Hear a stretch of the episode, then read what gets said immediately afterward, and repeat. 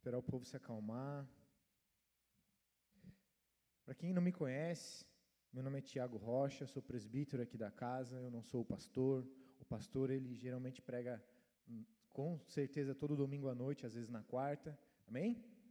Sou marido da, da minha esposa, Vanessa, né? Sou marido da minha esposa, claro, né?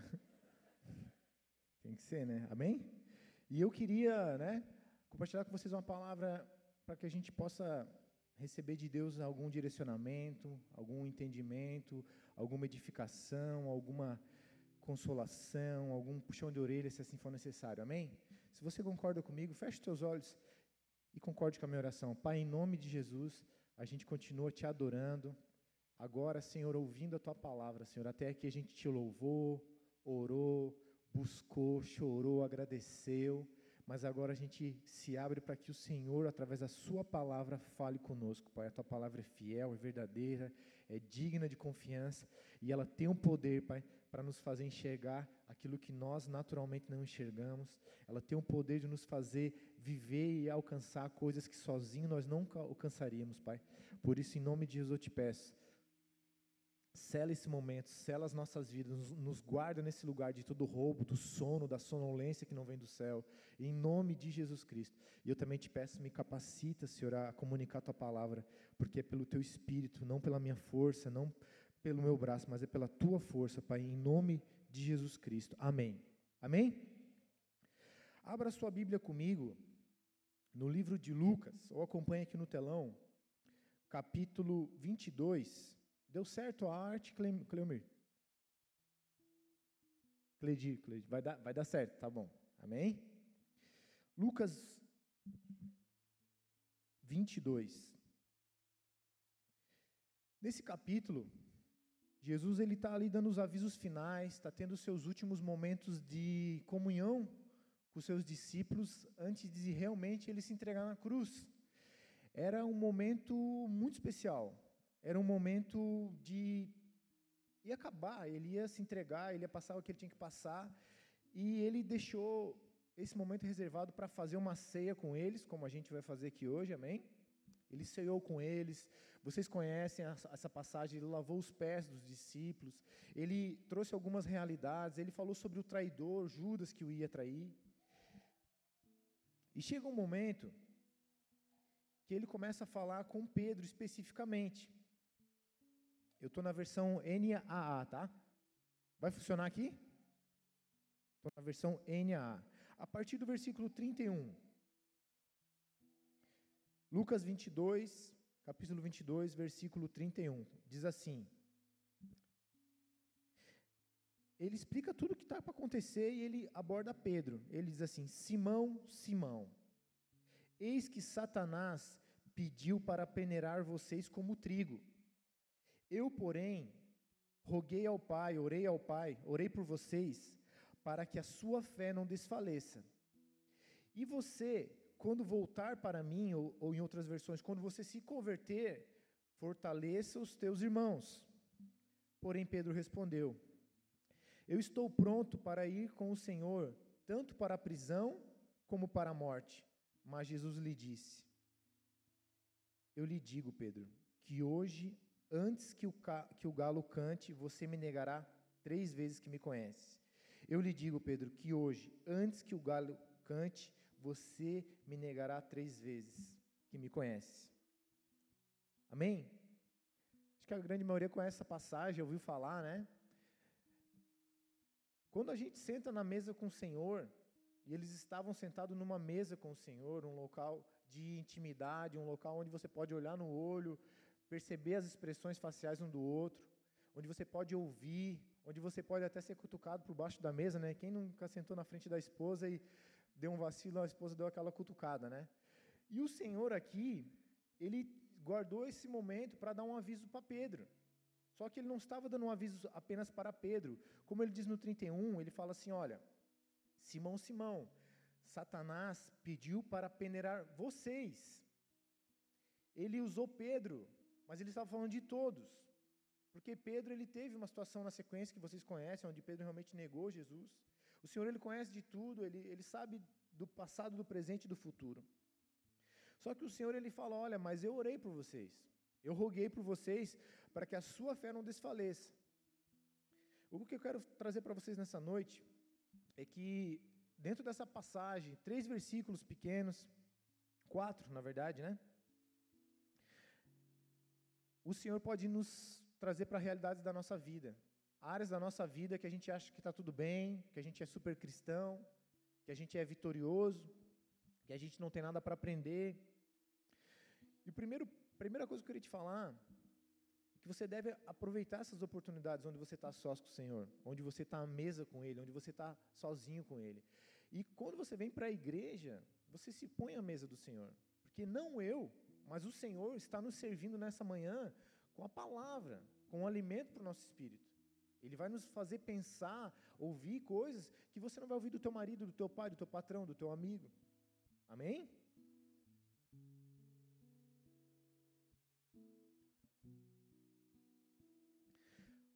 Ele já tinha mudado o nome de Pedro, de Simão para Pedro. Vocês conhecem essa passagem, provavelmente. O Senhor ele muda o nome de Simão para Pedro. E por que, que ele faz isso? O nome Simão significa ouvinte. Aquele que ouve. Também tem um significado de elegante, de força. Quando ele chama Pedro de novo de Simão, ele chama duas vezes de Simão, ele está lembrando Pedro que ele ainda tem uma natureza antiga, que ele tem que combater, porque senão ela vai prevalecer. Em algum momento essa natureza vai vir de novo e vai escravizar. Ele não abordou Pedro como Pedro, ele falou Simão, Simão. Ou dizendo: Olha, lembra quem você era, como você era? Você ouvia, você concordava, mas você acabava fazendo do teu jeito? Então, o primeiro ponto é que eu e você, a gente não pode ser igual Simão. O, um, grande problema do cristianismo é esse. A gente ouve, a gente crê, a gente até concorda, mas na hora de pôr em prática, a gente faz como, do jeito que a gente quer fazer, do jeito que a gente era, uma natureza antiga. Poxa, é, a, a grande maioria que tem um bom tempo de caminhada, conhece o Evangelho, mas na hora que o bicho pega, quem que prevalece? O teu espírito ou a tua alma? A palavra de Deus ou as tuas emoções?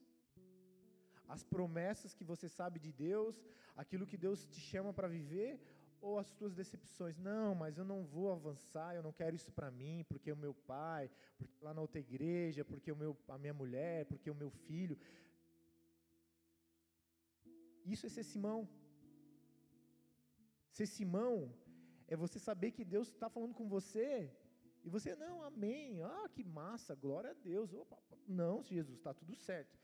Então tá, mas a hora que você sai daqui, a hora que a, as coisas acontecem na vida real, a gente acaba tomando as decisões com base no que a gente aprendeu na nossa infância, com base nas decepções, com base nas nossas expectativas, na nossa força.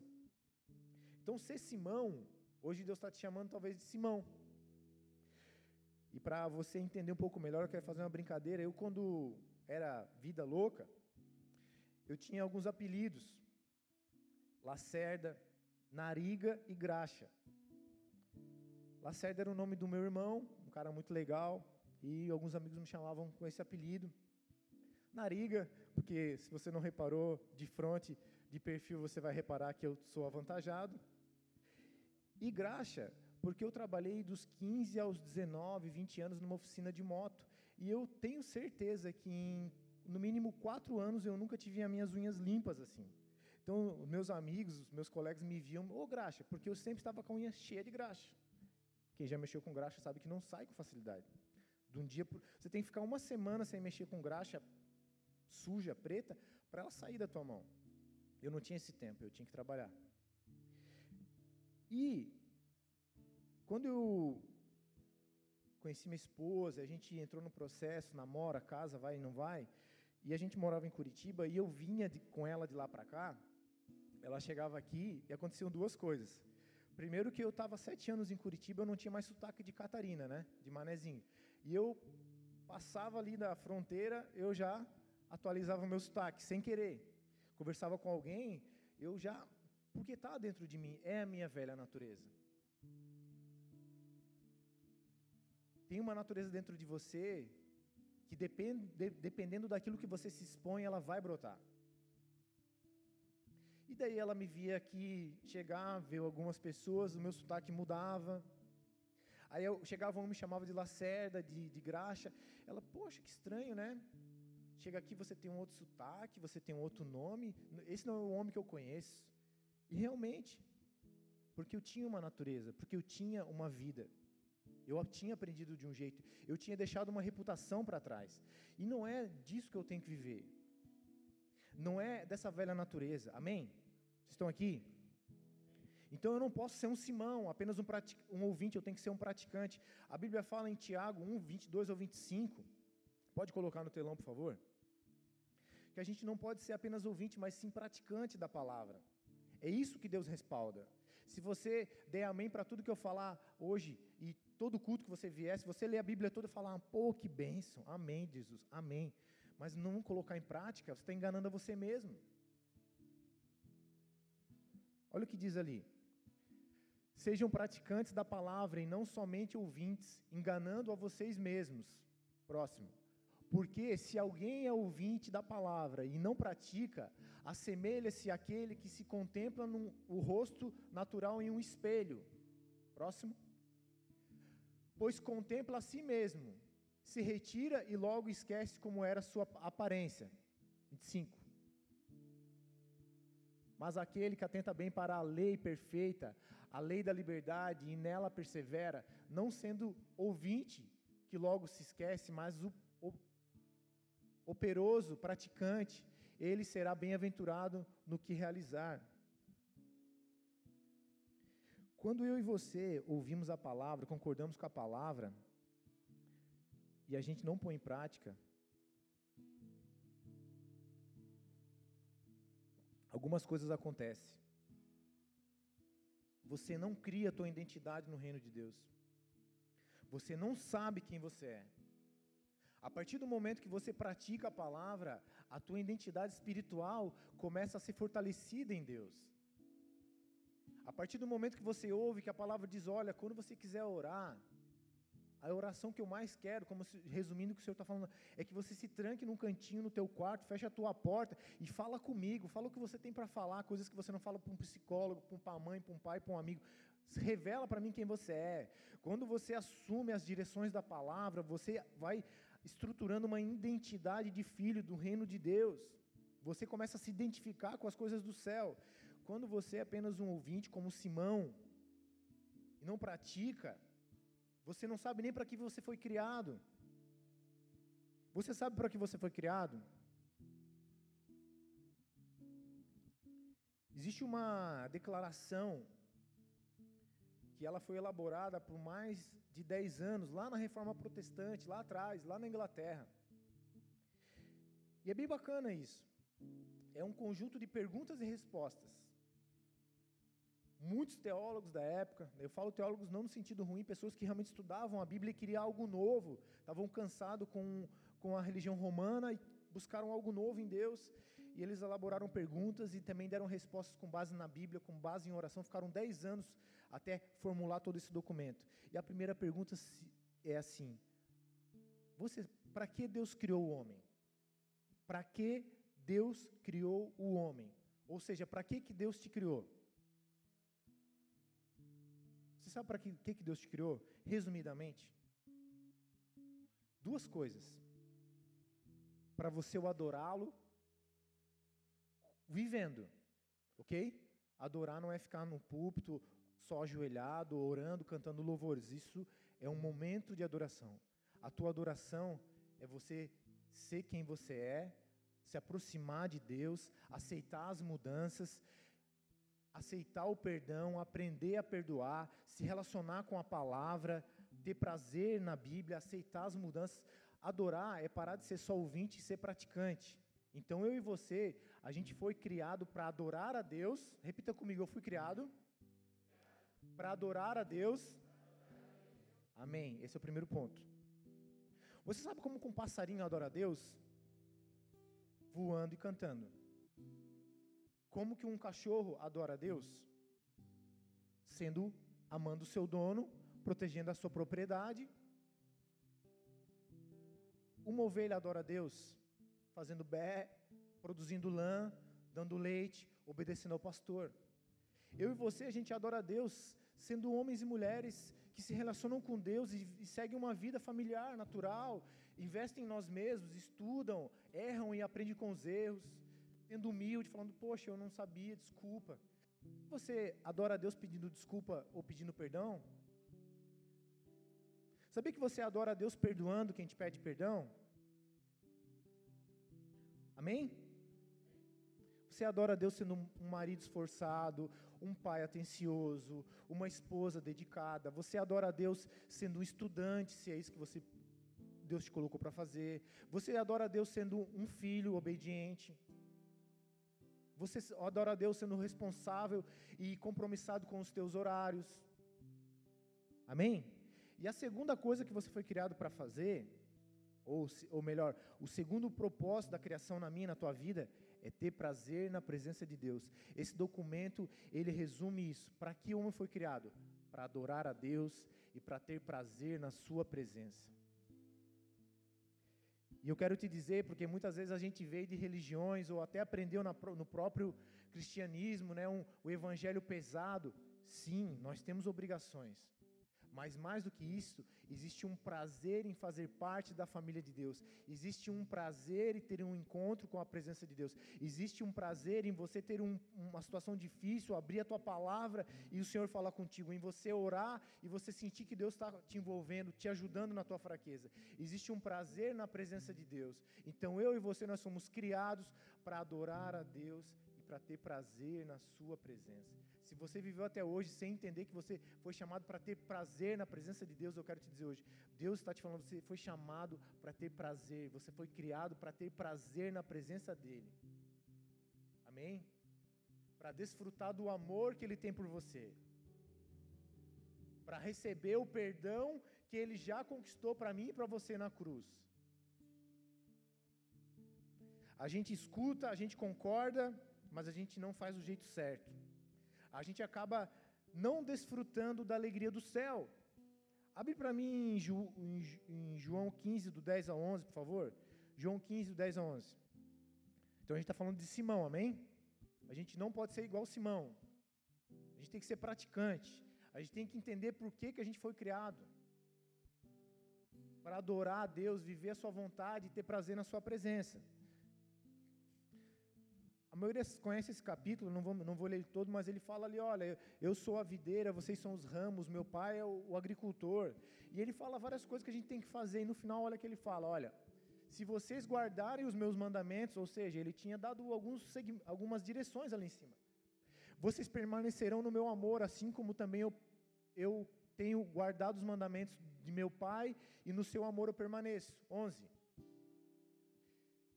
Tenho-lhes dito essas coisas para que a minha alegria esteja em vocês e a alegria de vocês seja completa.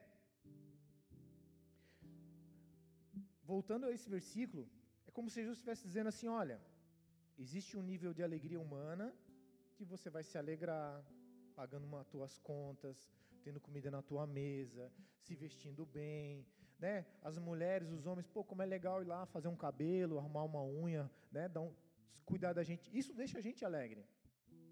Poxa, eu, eu adquiri um carro, eu adquiri a minha casa dos meus sonhos. Poxa, meu casamento está legal. Isso é legal, isso traz felicidade. Mas o Senhor está nos ensinando aqui que existe um nível de alegria, que é a nossa alegria somada à dele. Olha o que ele fala ali. Pode voltar, por favor? No 11. Eu tenho dito essas coisas para vocês, né? Ou seja, guarde os meus mandamentos, para que a minha alegria esteja em vocês e a alegria de vocês seja completa. Olha só. Então existe um nível de alegria natural, mas existe um nível de alegria sobrenatural, que é quando você faz aquilo que agrada a Deus. Que é aquilo quando você aceita viver como Deus te chamou para viver, não sendo Simão, sendo Pedro. Existe um nível de alegria que talvez eu e você a gente em alguns momentos tenha deixado de desfrutar, que é uma alegria que vem do céu que é a tua natureza sendo completa pela natureza do, de Deus. É Jesus se alegrando contigo e depositando no teu coração uma injeção de amor, de alegria. E como é que a gente alcança isso? Não só sendo ouvinte, sendo praticante, amém? Ainda no versículo 1, é, 31. Simão, Simão, eis que Satanás pediu para peneirar vocês como trigo. Amados, a palavra Satanás, ela tem um sinônimo de adversário, inimigo. Alguém que realmente faz de tudo para te prejudicar. Alguém que se opõe àquilo que Deus planejou para a tua vida. Ele quer lutar, ele quer o teu mal, ele vai te desafiar, ele vai usar estratégias. Ele vai tentar te tirar do teu posto de alegria, de filho de Deus. Ah, Jesus te perdoou. Ah, você está legal. Espera aí que eu te pego ali na, na próxima curva, te dou outra rasteira e você vai ficar triste de novo. Ah, você está bem? Está aí orando? Está querendo falar de Jesus para os outros? Ah, é? Espera aí que eu vou te lembrar de uma coisa que você fez lá no teu passado. Ah, você mudou, agora você é isso, aquilo. Ah, espera aí que eu vou te, te perseguir nos teus sonhos. Vou despertar em ti de novo desejos. Satanás ele usa estratégia, ele quer gerar medo em você, ele não quer que você cresça, ele não quer que você avance e seja salvo. Satanás, ele não quer que você desfrute daquilo que ele perdeu. E o Senhor está falando sério com a gente. Eu tinha uma situação na minha infância que eu lembrei preparando, essa palavra. Talvez os, os, homens aí vão lembrar mais, né? As mulheres têm outro, outro tipo de inimigo, né? A gente, quando é criança, está ali na escola, sempre tem aquele malvado, né? Sempre tem aquele maior que quer, ah, que te ameaça o tempo todo, que fica te olhando de cara feia. E eu tive isso na minha infância. Tinha um rapaz que ele andava com os caras mais da pesada. E ele estudava na mesma sala que eu muitos anos. E ele era um cara, um guri que todo mundo tinha medo porque ele tinha um jeito de louco. Parecia que realmente ele ia te morder, ele ia arrancar um braço teu, ele era violento assim. Só que ele era mais de falar do que de fazer. Só que só falando, ele já te botava medo. Vocês estão aqui?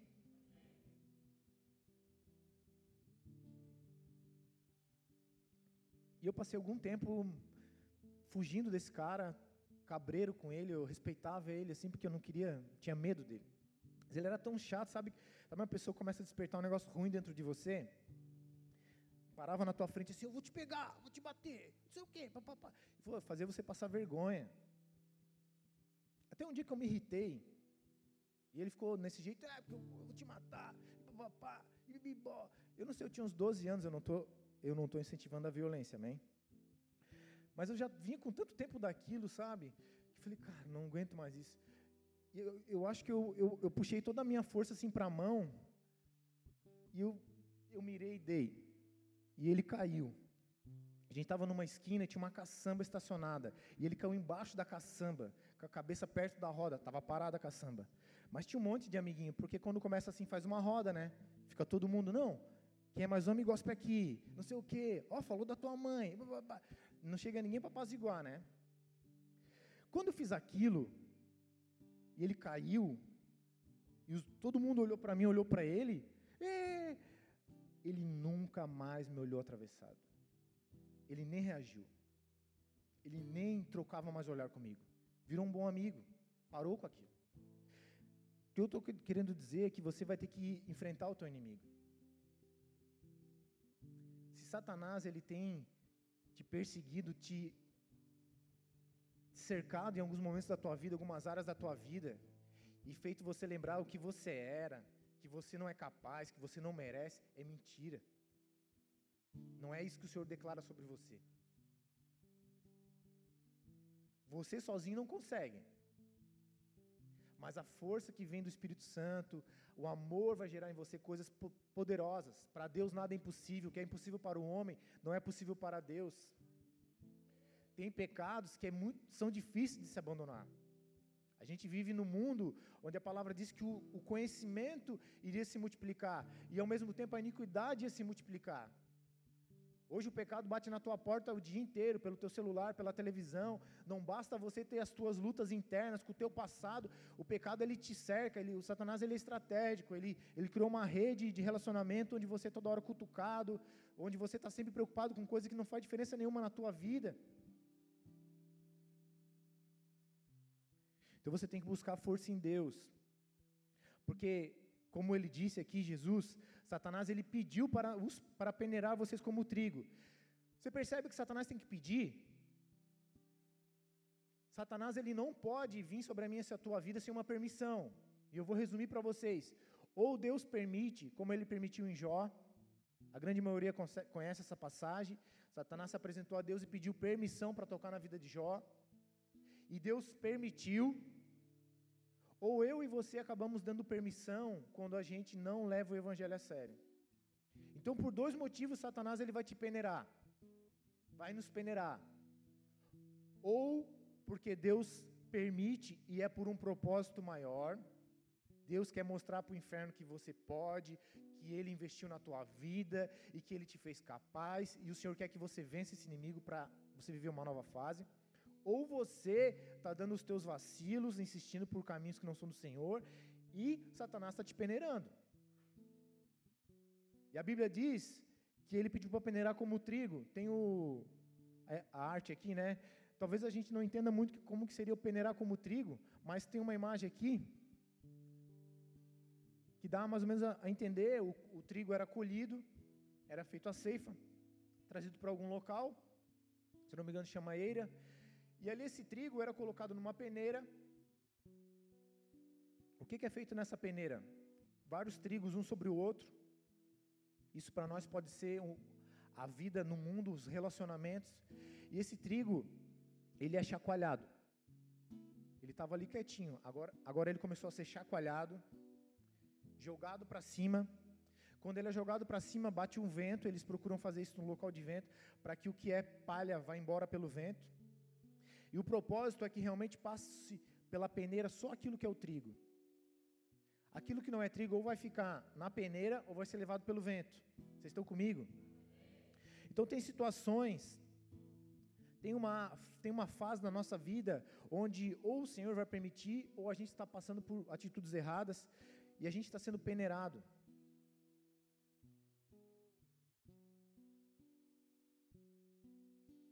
Ser peneirado, amigos, é realmente você ser exposto a situações que não são legais.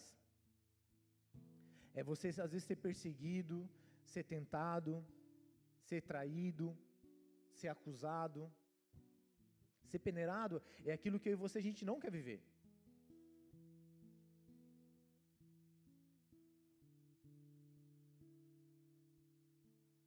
Ser peneirado é realmente aquele momento onde você vai ter que clamar ao Senhor, se humilhar ao Senhor, pedir ajuda ao Senhor, pedir ajuda para a igreja, pedir ajuda para alguém e orar.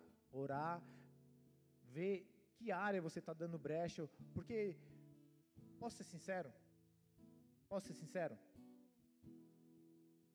O Senhor, Ele não vai deixar você passar por uma, por uma peneira sem você estar tá pronto.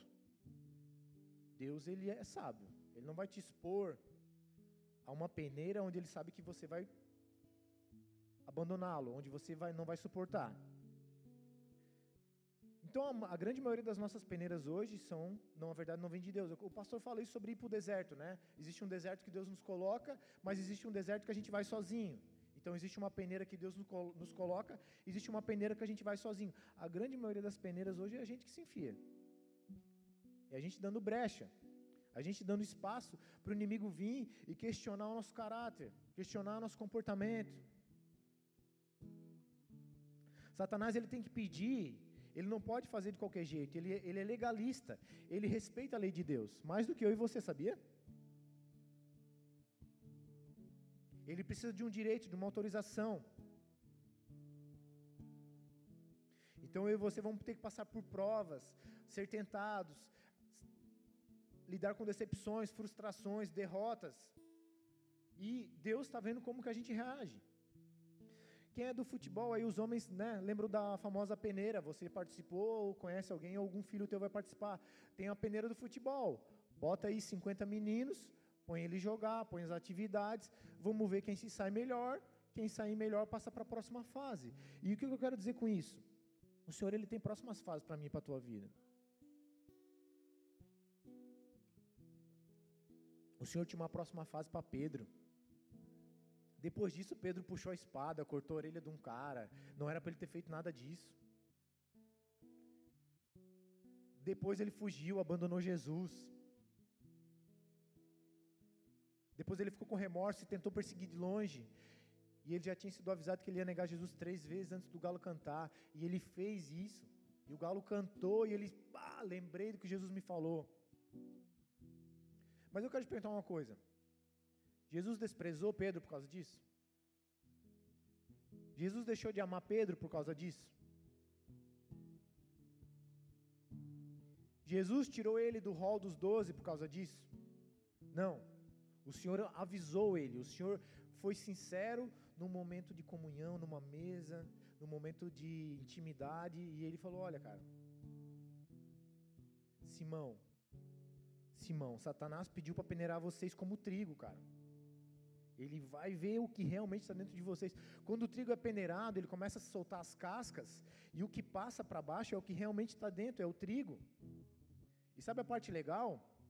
É que Deus ele não peneira o joio. Se você está sendo peneirado, se valorize, porque no mínimo você é trigo. O joio, a Bíblia diz que Deus nem peneira. O joio vai ser colhido e queimado. Mas se você está hoje vindo à igreja, buscando ter uma vida com Deus, se alegre, mesmo nas dificuldades, porque se você está sendo peneirado ou por Deus ou pelo inferno, é porque Deus tem em si uma nova fase para você, um, no, um novo tempo na tua vida. Amém? Eu ouvi um testemunho esses dias, não lembro aonde, mas de uma pessoa que estava internada e foi uma história real. Eu muito, a pessoa estava muito chateada com a vida dela, porque pô, ela, ela passou um problema de saúde, né? Confiava muito em Deus e tal. E em tudo Deus trabalha, amém? Tudo Deus pode, tudo que você tiver de ruim ou de bom, se você buscar o Senhor, Ele vai te ensinar uma lição boa. Até nas coisas ruins. A morte da cruz, todo mundo se desesperou e era a solução para a vida eterna, era a solução para todos os homens. E ele estava lá, e ele estava lá na, na, na, cama, lá, esperando alguém, e disse que entrou um médico, um enfermeiro, não sei, e trouxe um eletrocardiograma. Ah, oi, tal, né? Conversou com ele, mostrou, ó, tá vendo aqui, ó, o teu exame cardíaco, tal, né? Tá vendo essas, essas linhas aqui que sobem, né? Sobem e descem. E, ele, e o cara falou assim para essa pessoa que estava internada: Tá vendo essa linha aqui, ó? Tá aqui embaixo, subiu um pouco, desceu um pouco, subiu um pouco mais. A vida é assim. A vida é feita de altos e baixos. A vida é feita de subidas e descidas, de aprendizados. E Deus trabalha no meio disso tudo, mas o Senhor não te abandona em nenhum momento, nem nos altos nem nos baixos. E o cara era cristão e ficou de boca aberta, esse médico, enfermeiro saiu e ele foi procurar esse cara, disse que não existiu esse cara. Então deu a entender que foi um anjo que foi ele falar com ele no hospital. Eu gosto de acreditar nessas coisas, amém? Eu gosto. No 32, Lucas 22, 32. Jesus falando aí com Pedro, amém? Ainda. Eu, porém, roguei, orei por você, para que a sua fé não desfaleça. E você, quando você voltar para mim, ou quando você se converter, fortalece os teus irmãos. Jesus ele estava avisando Pedro que isso ia acontecer. E ele estava dizendo: olha, vai acontecer esse tipo de coisa, você vai ser cirandado, você vai passar por provas que não vão ser legais. Mas é para você andar, abandonar a vida humana, terrena, natural e subir para um novo nível. É para você saber quem você é. O trigo, ele está ali fechadinho numa casca. Quando ele é peneirado, realmente aparece a natureza verdadeira dele de trigo. Ele é o trigo verdadeiro, é o que realmente está dentro de nós. A peneira mostra o que está dentro de nós. Eu tive uma situação onde eu aprendi muito com isso. Porque eu sempre, eu sempre me achei um cara calmo, educado. Eu sempre tive esse zelo de tratar bem os outros, assim, sabe? Engolir sapo para não brigar, né? Salvo essa vez que eu tive que reagir. Mas quando eu casei, meu Deus, eu me descobri um homem que eu não sabia que, que, que tinha dentro de mim. A minha mulher é uma bênção. Mas pensa numa mulher que era braba. Queria tirar tudo a limpo. Procurava coisa que não existia. Não acabava nunca as conversas. Meu Deus, eu podia falar, não, tá bom, você tá certo, tá tudo bem, não acabava ali. Mudou, graças a Deus. Hoje ela é uma bênção ao quadrado. Mas eu sofri muito por causa disso. Porque isso estava sendo uma peneira na minha vida. Você casou para virar uma pessoa melhor. E eu achava que era um cara legal. Só que ela, ela me peneirou, Deus usou ela para me peneirar no bom sentido. Essas são as peneiras de Deus, amém? O casamento é a peneira de Deus, amém? se une com uma outra pessoa com o mesmo propósito, são diferentes. Você vai ter que aprender a cuidar, aprender a lidar, aprender a perdoar, aprender a, a desenvolver um diálogo mais sadio, uma maturidade melhor, uma maturidade emocional. Então, o casamento ele é uma bênção, já é um, uma peneira abençoada. E quando eu me vi gritando, batendo o pé, saindo de casa, batendo porta, eu falei, meu, eu, meu Senhor, eu não sabia que eu era assim. Eu não sabia que eu era assim. Eu pedia divórcio toda semana. Verdade. Só que eu fui criado num lar onde eu não vi, eu não vi meu pai, não conheci meu pai, e a minha mãe faleceu cedo, eu fui criado pelos meus irmãos. Eu não sabia o que era a realidade de um lar sadio. Eu não tive essa experiência, a educação para ser casado, para lidar com uma mulher. Então a peneira do casamento me mostrou que algo dentro de mim que eu não sabia que existia. Que era um cara brabo, nervoso, magoado. Eu ficava magoado uma semana, não falava com ela, não queria ver ela nem pitada de ouro. Eu não sabia perdoar, e eu não sabia disso. Eu guardava mágoa, e eu não sabia disso.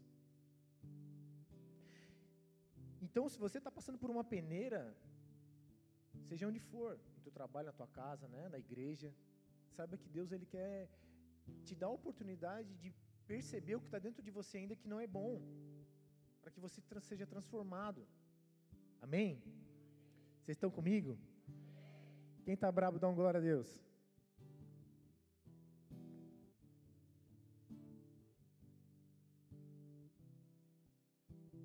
Quando Deus quer muito te colocar em algum lugar, te dar alguma coisa, te abençoar, te usar, Ele vai permitir que você seja tentado ou peneirado.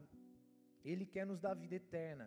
Mas antes disso, antes de você realmente receber a vida eterna, Deus quer te dar a condição de viver no, no reino dele, aqui na terra, de uma forma como filho. Antes de você ser promovido para o céu, eu e você, Deus vai permitir que haja situações onde você entenda que, assim como um, soldado entra no quartel e o propósito dele é servir no exército, ele entra lá e não sabe de nada. Ele nunca pegou numa arma. Um sniper, ele não começa acertando todos os tiros. Primeiro ele vai aprender a lidar com a arma, ele vai passar várias fases. Então Deus ele tem uma fase lá em cima para mim, para você. E quando eu digo lá em cima para mim, para você, é como o pastor fala, pastor Jeff, o lugar mais próximo que a gente pode chegar é aos pés do Senhor. Vivendo bem, vencendo o inimigo, dando fruto. Amém? Sendo responsável com aquilo que Deus planejou para mim e para você. E quando Deus quer te dar muito algo, Ele quer te elevar, Ele quer te dar uma patente maior, uma posição no seu exército, Ele vai precisar te treinar para que você persevere, para que você aprenda. Assim como uma pessoa, quando entra numa faculdade, um acadêmico, ou como um soldado de elite, ele precisa aprender aos poucos. Então, talvez você começou a viver com Deus ou já está há muito tempo, e você continua perdendo, tirando nota baixa. É ruim, é ruim, mas não é o pior cenário. O pior cenário é você desistir. O pior cenário é você virar as costas e abandonar aquilo que Deus chamou para ser filho dele. Salvo, guardado pelos anjos tendo autoridade para que na hora necessária faça uma oração e repreenda o teu inimigo e fala, vai embora. Está vendo a minha mão fechada aqui? Você já recebeu aquela vez? Vaza. Jesus ele não proibiu a peneira. Você vê Jesus dizendo assim: Olha, eu orei por ti, Simão, e você não vai ser peneirado. Não. Eles, olha, eu orei por você para que mesmo que você sofra essas coisas, você não deixe de crer, você não abandone o que você tem para fazer nessa terra, que é cuidar, dos, meus, dos teus irmãos, viver, viver a minha vontade.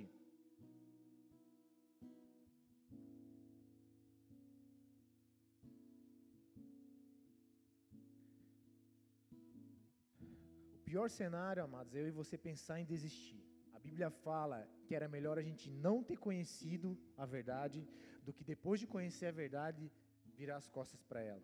Então, se você está passando o teu perrengue, se teu casamento não está lá aquelas coisas, se você não está com a tua saúde, com as tuas finanças do jeito que você gostaria, mas você confia, crê no nome de Jesus, sabe que Ele te ama, sabe que Ele te perdoou, sabe que Ele te quer do lado dele, bola para frente, continua, não para.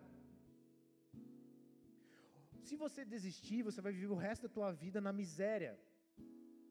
Ou você encara os desafios, você se concentra, investe em você mesmo e você tem uma vida melhor e, e eterna. Se você abrir mão, Satanás não vai ter dó de você. Satanás não vai ter dó. Ah, tu desistiu? Ótimo. Ah, tu não quer mais? Não precisa mais da igreja? Ótimo. Tu não ora mais? Oh, que maravilha, tá mais fácil. Não, o cara não abre a Bíblia, não medita na palavra, sabe de tudo de todo mundo na vida do, do Instagram, do, tem 500, segue 500 pessoas no YouTube, lá tem 500 canais inscritos, segue 12 milhões no, sei lá, no Instagram, tem 66 livros na Bíblia. É, isso aí é para pastor, isso aí não é coisa para mim. Mentira. Tu é filho igual eu, tu é filho igual qualquer pessoa. Tá, Tiago, tu só tá falando coisa ruim, me ensina alguma coisa boa. Amados, eu eu, beijo, eu mexo na Bíblia aqui só para te dar um, para te enganar, tá? Não tô fazendo nada não. Tá aqui no... Mas eu trouxe a Bíblia aqui porque muitos de nós têm a, é, abandonado a Bíblia de papel. A Bíblia de papel não apita o WhatsApp, não chega notificação do Instagram. A Bíblia de papel, você consegue mergulhar nela, passar tempo, celular, ele começa, não, vou ler hoje meia hora da Bíblia. Dois minutos tu está no Instagram. Você não, não, não tem um mergulho profundo. Quando o Senhor fala, não, agora eu vou falar com ele, não, agora eu vou ensinar ele, agora eu vou fortalecer ele. É, tu bate na porta, aperta a campainha, quando ele abre a porta, tu, ah, não, não, tem uma coisa aqui para resolver aqui no, no Instagram, aqui, a fulana postou a foto nova aqui, de um produto que eu estava vendo semana passada. Você quer uma Vou te contar outro testemunho. Eu ouvi ao longo dos meus 20 anos de, de cristão, errando, sendo peneirado, vencendo, perdendo, mas lutando.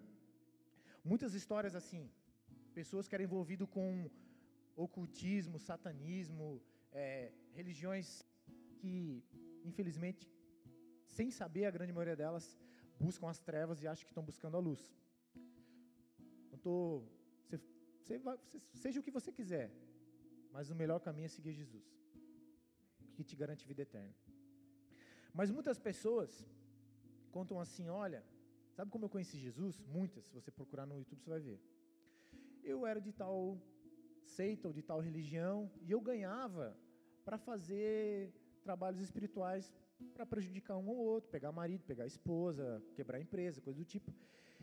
E eu fui fazer um trabalho contra uma pessoa e não dava resultado, não dava resultado, não dava resultado. E eu fui questionar o meu o meu guia, o meu anjo, né? O meu é demônio, tá? Que que me direcionava. E ele me falou assim: "Olha, contra aquele ali tu não pode fazer nada". Mas por quê? Porque ele ora com o pé para trás. Outras situações, o, o, o, o guia, demônio, tá? Baixa, baixa, baixava a cabeça e falava assim: Ele é do cara lá de cima. Amados, estou falando verdade espiritual para você. Se você for uma pessoa que se humilha aos pés do Senhor, orar de pé para trás quer dizer que a pessoa se ajoelhava, tá? Senhor, eu preciso tanto de Ti, Pai. Olha o monte de pecado que ainda está dentro de mim, Senhor. Oh Deus, olha como eu tenho vontade de matar minha esposa, Senhor. Tira isso de mim, Pai. Senhor, Ajuda ela a ser uma pessoa melhor também, Pai, porque eu, eu sou ruim, mas ela é pior, Jesus.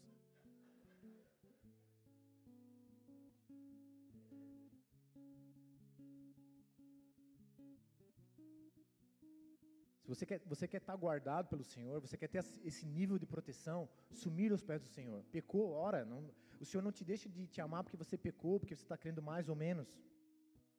O Senhor não muda, quem muda é eu e você. Quem deixa de ser Pedro para voltar a ser Simão é eu e você. Jesus não deixa de ser Jesus, o Pai não deixa de ser o Pai, o Espírito Santo não deixa de ser santo, os anjos não deixam de ser anjo. Quem deixa de ser Pedro, que é uma rocha, é eu e você. Volta a ser Simão, volta a reclamar, a questionar, a falar mal dos outros, esquecer de olhar para o próprio olho e tirar a trave. Mais uma dica: se humilhe aos pés do Senhor, ore. Busca a presença de Deus. Não perca a sua fé. Não abandone o caminho por nada. Errou, pecou, traiu, foi traído, perdeu, perdeu tudo, está doente, ficou rico, ficou pobre. Não desfaleça, continue, volte aos pés do Senhor. Não existe outro caminho para ser seguido, não existe um caminho seguro. Todos os outros são de engano e destruição. E olha o que ele diz para Pedro ainda ali no 33. No 32, desculpa. Eu orei para que a tua fé não desfaleça, ou seja, você vai sim passar perrengue, mas você não vai morrer. Você vai continuar crendo. Eu depositei em você a fé que não, que não pode ser roubada. Mas quando você voltar para mim, porque você vai dar uma fugidinha aí, você vai se desesperar e vai andar sozinho. Mas quando você se converter, quando você voltar para mim, fortalece os teus irmãos. Duas coisas. O Senhor sabe que eu e você ainda vamos errar. O Senhor sabe que você errou, está errando ou vai errar. E Ele não está dizendo para ti, ó, oh, errou, vaza, não te quero mais, você não presta, você é descartável. Não, Ele está dizendo, olha, volta, quando você voltar, eu sei que você vai voltar, eu quero que você volte. E quando você voltar, entenda que você tem um papel, fortaleça os teus irmãos. Aceite a cura, aceite o chamado que eu tenho para você, de você se tornar um, um, filho maduro que cuida dos que ainda são imaturos, amém? Porém, Pedro respondeu: Ah, Jesus, no 33, bota aqui por favor. A grande maioria de nós, ah, Jesus, eu estou pronto. Eu estou pronto, Jesus. Estou pronto. E eu vou com o Senhor, tanto para a prisão como para a morte. Amados, até aqui, Simão não tinha sido peneirado. Ele já sabia que ele tinha ganhado um nome de Pedro, aquilo fez um sentido na vida dele. Eu e você, a gente passou de condenado para salvo, cristão, evangélico, seja como você se denomina. Você já sabe que você tem algo sobre você, mas antes da peneira você não sabe quem você é. Ele diz, não, cara, tá, meu Deus, Jesus, pode arrancar um braço aqui, pode me prender, pode me matar, mas eu vou continuar contigo. Isso é orgulho. A gente ainda não sabe quem a gente é. Lembra que eu falei aqui atrás que só ouvir e não praticar não gera uma identidade? Enquanto eu sou Simão, só ouço. Ah, legal, glória a pouco. O, Tiago pregou uma palavra massa lá hoje, cara. Ó. Era, tu devia estar tá lá. Ou vou te encaminhar uma, uma pregação aqui, ó, uma bênção, tá? Ó, foi para ti. Toda vez que ele pregava, eu lembrava de ti. Não é assim às vezes? Eu faço com a minha mulher, às vezes eu penso, ai Deus, se ela tivesse aqui agora. Brincadeira. Mas isso é orgulho, é um engano, é uma, uma imaturidade. Ué, por que, que não é para mim se Deus me trouxe aqui hoje? Sabe o que, que é isso? Enquanto a gente não é peneirado, a gente ainda não entende que a gente é um odre velho. A gente ainda acha que é um odre, a gente acha que já está tudo certo. Não, não está tudo certo. Tem muita coisa dentro de mim que eu vou precisar ser exposto à temperatura, às circunstâncias, para daí eu descobrir aquilo que eu aprendi com meu pai, com aquilo que eu aprendi com a minha mãe, com aquilo que eu ainda venho trazendo de relacionamentos passados, aquilo que é uma herança genética. Vocês sabem que o caráter ele tem uma herança genética, amém? Aquilo que teu avô, bisavô, pai, mãe, tem uma carga no teu caráter. O caráter ele é composto por algo genético, por algo que você aprende desde a infância e pelas suas decisões com base nisso. Mas você tem coisa na tua vida que você faz porque o teu avô era assim, teu pai era assim, tua mãe era assim, e você está no teu DNA. Amém? Só que agora você foi chamado para ser filho de Deus. Filho de Deus. A Bíblia diz que a gente nasceu de novo, recebeu o Espírito novo, recebeu o Espírito Santo então a gente está está sendo chamado para ser uma nova criatura. Enquanto a peneira não vem, você tá o, se converteu ali, está nos primeiros meses, né? O primeiro, o primeiro amor. Você ora, Jesus responde no dia. Oh, meu Deus, o Senhor é muito bom.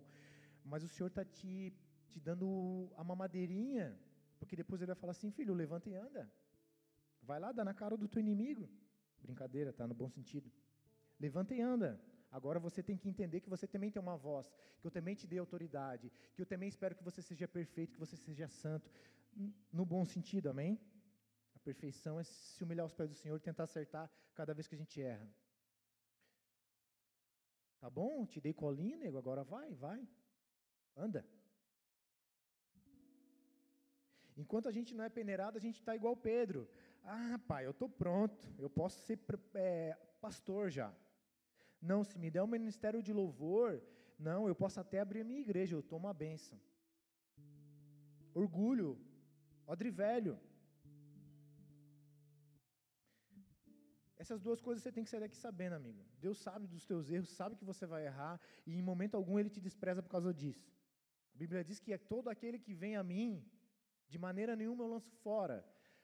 Poxa, Tiago, mas eu sou cristão há tantos anos, eu pequei, traí, fui traído, voltei, saí de igreja, bebi, fumei, baguncei e estou aqui hoje. O que, que a Bíblia fala? Aquele que vem a mim, você veio. De maneira nenhuma eu o lanço fora.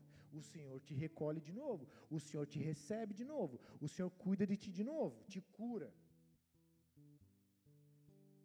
No 34, mas Jesus lhe disse: Eu lhe digo, Pedro, que hoje, antes que o galo cante, você me negará três vezes que me conhece. Vocês conhecem a história, foi isso que aconteceu.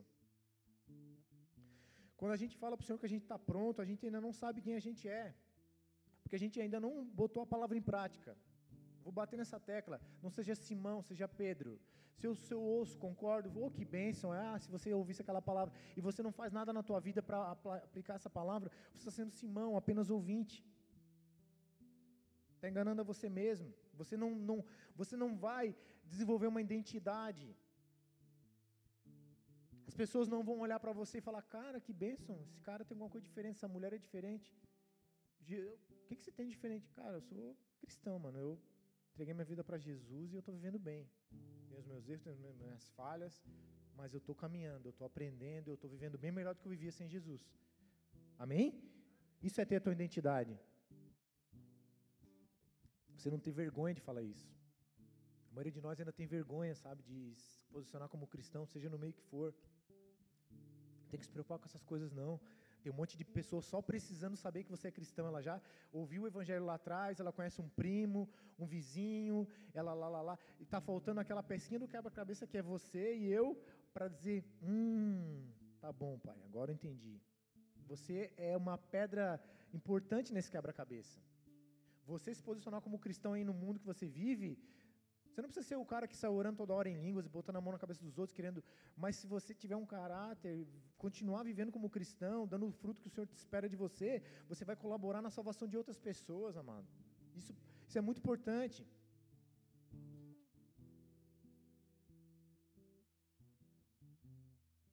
O Senhor, Ele conhece os nossos próximos passos, os nossos erros. Ele perdoa, Ele vai perdoar, mas Ele nos chama para a verdade. Ele não vai ficar te enganando, dizendo para você que você é bom, que você consegue sozinho. Não, você não consegue, você precisa dele, eu preciso dele. A gente não pode continuar só ouvindo, a gente precisa viver. A gente precisa se converter e ajudar os outros. Estou indo para o final, tá? A palavra Pedro, a conversão de Simão para Pedro, Pedro significa rocha, uma pedra, parte de um rochedo. Deus está dizendo assim: olha, hoje você é abalável, hoje você ouve e não faz nada, ainda reclama dos outros, mas eu vou te tornar num Pedro, numa rocha, numa pedra, eu vou te dar firmeza. Jesus trocou o nome de Pedro, de Simão para Pedro com propósito. E quando eu e você a gente é salvo, a gente tem o nome de Jesus sobre nós, uma, uma, uma aliança com Ele. Nós vamos sim, amados, precisar ser peneirados. Muitos nós já estamos sendo, já fomos e vamos ser ainda de novo, para que a gente coloque, comece a praticar, colocar em prática o reino de Deus na nossa vida, na nossa casa, na nossa família, no nosso trabalho, no nosso casamento, amém?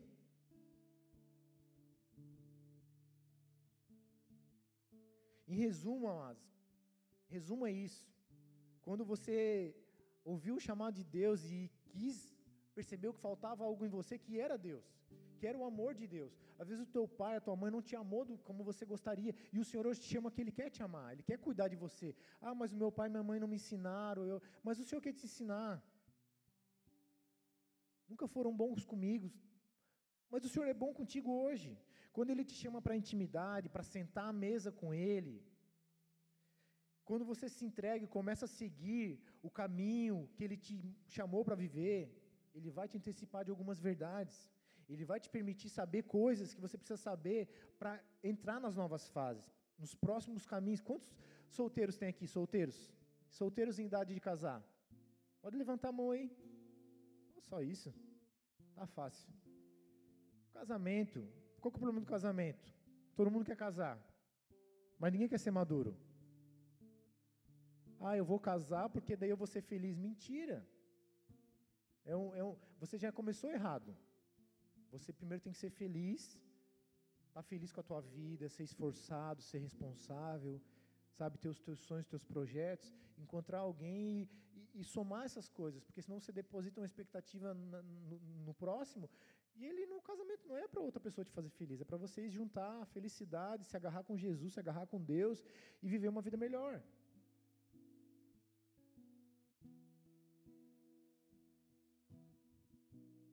Você foi criado para adorar a Deus e para ter prazer na Sua presença. Isso não quer dizer que você não vai ter dias difíceis. Isso não quer dizer que o Senhor vai impedir de você ter situações que você fala, não queria que fosse assim. Tenho dois filhos, um com cinco, outro com sete, e eu cuido deles, mas eu sei hoje, como um homem, que eu já fui criança, que eu vou ter que deixar eles cair de bicicleta, se desentender. Eles vão precisar ter as experiências pessoais deles. Eles vão lembrar do que eu falei, ou eles vão voltar e eu vou falar de novo. E isso vai começar a se tornar uma verdade na vida deles. Isso vai, nas próximas vezes, eles já não caem do mesmo jeito.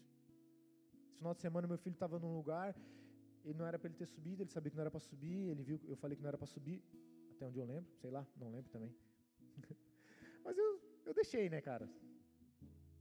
Tinha três barras de ferro altas assim, bem abaloadas, assim, o negócio de botar a bicicleta bem alto. Ele subiu em uma, subiu na outra e ficou ali, né? E eu fazendo alguma coisa ali. Quando eu só escutei, ai, pai! Ele caiu com a barriga nesse terceiro ferro, assim, numa barra. Ele bateu assim entre a barriga e o, e o tórax, assim. Faltou ar na hora. Ai, pai! Ai! E vomitou, e chorou, e realmente deu muita dó dele. Mas acudi ele, não, tá tudo bem, passou, passou. Depois eu perguntei, você vai subir ali de novo? E a gente tem que guardar as nossas experiências ruins para esse momento. Não, eu não quero isso de novo. Eu não vou brincar com isso de novo. Eu sei o pai que eu tenho. Eu sei o quanto ele já me perdoou. Eu, eu sei, assim, mesmo que pouquinho, como foi difícil para Jesus pagar os meus pecados. Então eu vou buscar em Deus a vontade de não pecar. A vontade de não pecar nunca vai estar em você não veio do teu pai da tua mãe. A vontade de não pecar vem de Jesus. É a obra do Espírito Santo. A palavra diz que ele veio para nos convencer do pecado, da justiça, do juízo e para nos guiar em toda a verdade. Amém? Baixe a sua cabeça, feche seus olhos, por favor. Glória a Deus. Aleluia. Aleluia.